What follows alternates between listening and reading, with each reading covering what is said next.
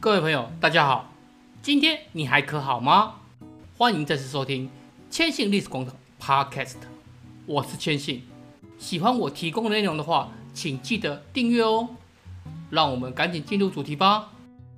在千信成长过程中，深受一句话影响：“裹尸布没有口袋。”说这句话的，并不是那种夸夸其谈、只会出一张嘴的政客，或是表里不一的人。相反的，他是一位财富可与巴菲特、比尔盖茨等人比肩的人。更重要的是，他身体力行我们熟知“钱财乃是身外之物，生不带来，死不带去”的这句话，发誓要在自己生前把财富都给捐完。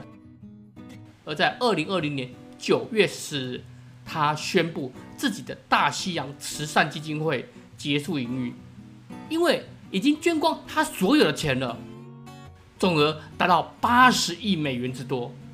他究竟是谁呢？一九三一年四月，美国新泽西州一个爱尔兰移民家庭诞生了新生命。乐于帮助别人的父母为他命名为查克·费明。深受基督教家庭教育的影响，他从小就习惯过着节俭的生活。一九四八年加入美国空军，并在日本、韩国服役长达四年之久。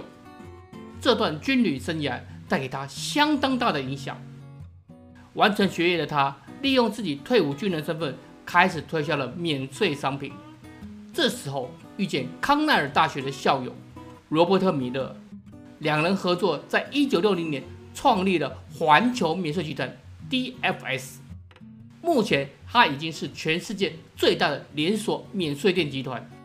他的为人生活堪称是所有奢侈品的最大敌人。怎么说呢？这么一位应该很有钱的人，生活却比一般受薪阶级更为节省。除了从来没有穿过名牌衣服，眼镜也破旧不堪，连佩戴的手表也是从地摊上买来的。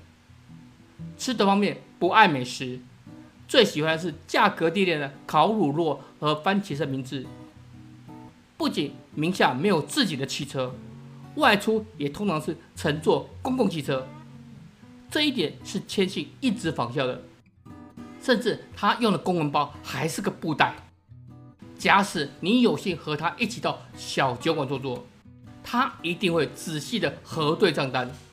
若你可以住在他的家里，睡觉前他一定会提醒你把灯关了。看到这里，你可能会说，他不过就是个吝啬的人，有什么值得好说的呢？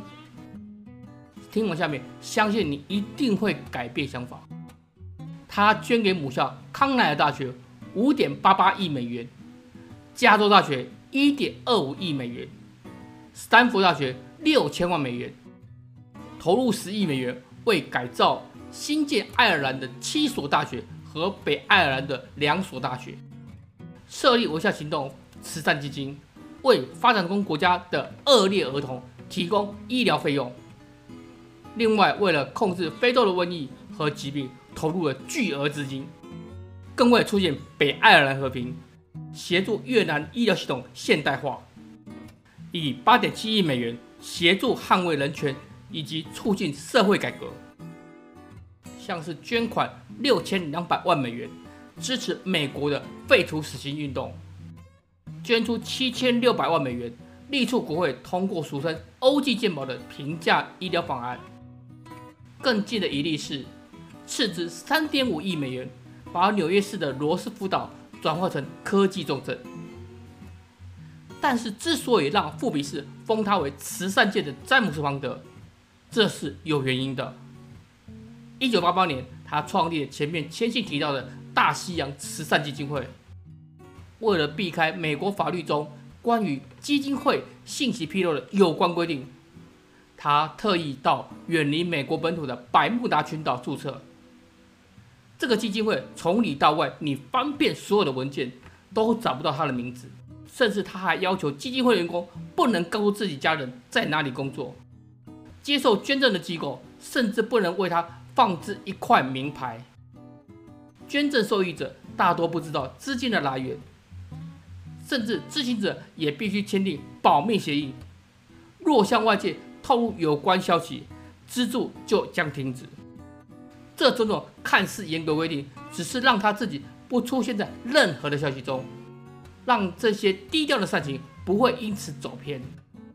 这样大家一定会问：那为什么会被知道呢？其实那是在一九九七年间，他联合创立的环球免税集团被法国的奢侈品牌伯纳德阿诺尔特收购。这时候大家才知道，他持有股份。早就已经转给大西洋慈善基金会，而这时捐款金额早已超过麦克阿瑟、洛克菲勒等家族设立的大名鼎鼎的基金会。他对于子女的教育也是同样的态度，五个孩子都没有得到特别的恩宠或是多少财产，在假期期间，甚至他们都需要到宾馆、饭店或是超级市场打工。相较于许多富二代无处不在的炫富行为，看到费尼的态度，大概这些人都得羞愧地钻到土里去了吧。有个关于他女儿的故事：十几岁时，有一段时间曾与好朋友一起打了不少的长途电话。当费尼他收到长长的话费账单后，气得立刻切断自家的电话，还贴上了一张上面标有附近地区公共电话的本市地图。用意是什么？大家可想而知。我们都可以想象，他女儿一定会觉得很尴尬。但是后来他觉得父亲这样做是很正确的，而子女对他隐姓埋名、疏散家财，也都是很赞成的。他们表示这有些奇怪，但他这样做，接受捐赠的人不必特殊对待我们。在大西洋慈善会理事会的记录中留下他的一句话。我认为，除非富人们在一生中用财富来帮助做有益的事情，要不然他们无形中给未来一代制造了不少的麻烦。费尼他一生最大的愿望就是死前能够把钱捐完，曾笑着发誓说：“这钱要是不能花掉，我死了都不能瞑目。”而这一天终于到来，曾在法国旅游胜地啦。英国伦敦高级住宅区以及纽约公园大道等地拥有六处豪华住宅的他，但如今一处都没有留下。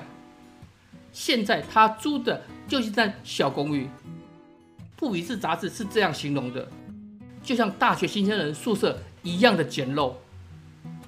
从身价数十亿美元的富豪之尊，沦落到几近破产。他以这句话来总结。捐到破产为止的宿命，我笃信生存捐献。我更认为捐款没有理由拖延，今天就捐助值得支持的慈善事业，可以造福众生。况且活的时候捐，比死后再捐有趣的多了。费尼他这个理念影响启发多位重量级的企业家与慈善家，比如微软公司的共同创办人。比尔盖茨与波克夏公司的董事长巴菲特，二零一零年联手发起乐施誓约的劝募活动，就是受到他的启发。巴菲特他更表示，发起这个活动的灵感正是来自于费尼，他是我们所有的人模范。他生前已经完成了捐献，我死后还要费时十二年才能够完成。费尼这句话或许能成为他的总结。但是也会让许多虚伪的慈善家面目无光。我不是来指点任何人该怎么处理他们的钱，各位的钱自己赚的，可以随心所欲决定怎么用。但是我认为，富有的人有义务伸出援手，看看能做出什么贡献。谦信我也不是什么大人物，但是从费尼身上学到节俭不是吝啬，而是能把更多的资源。投入到需要的地方，像是这个 Podcast 节目，就是希望把大家从过往的死板历史印象中拖出来，从过往中找自己未来的方向。如果你喜欢谦信所提供的内容，欢迎来到千信的历史广场 k s h i n 点 c o 来看看。希望下次可以和你分享更多的有趣历史。拜拜。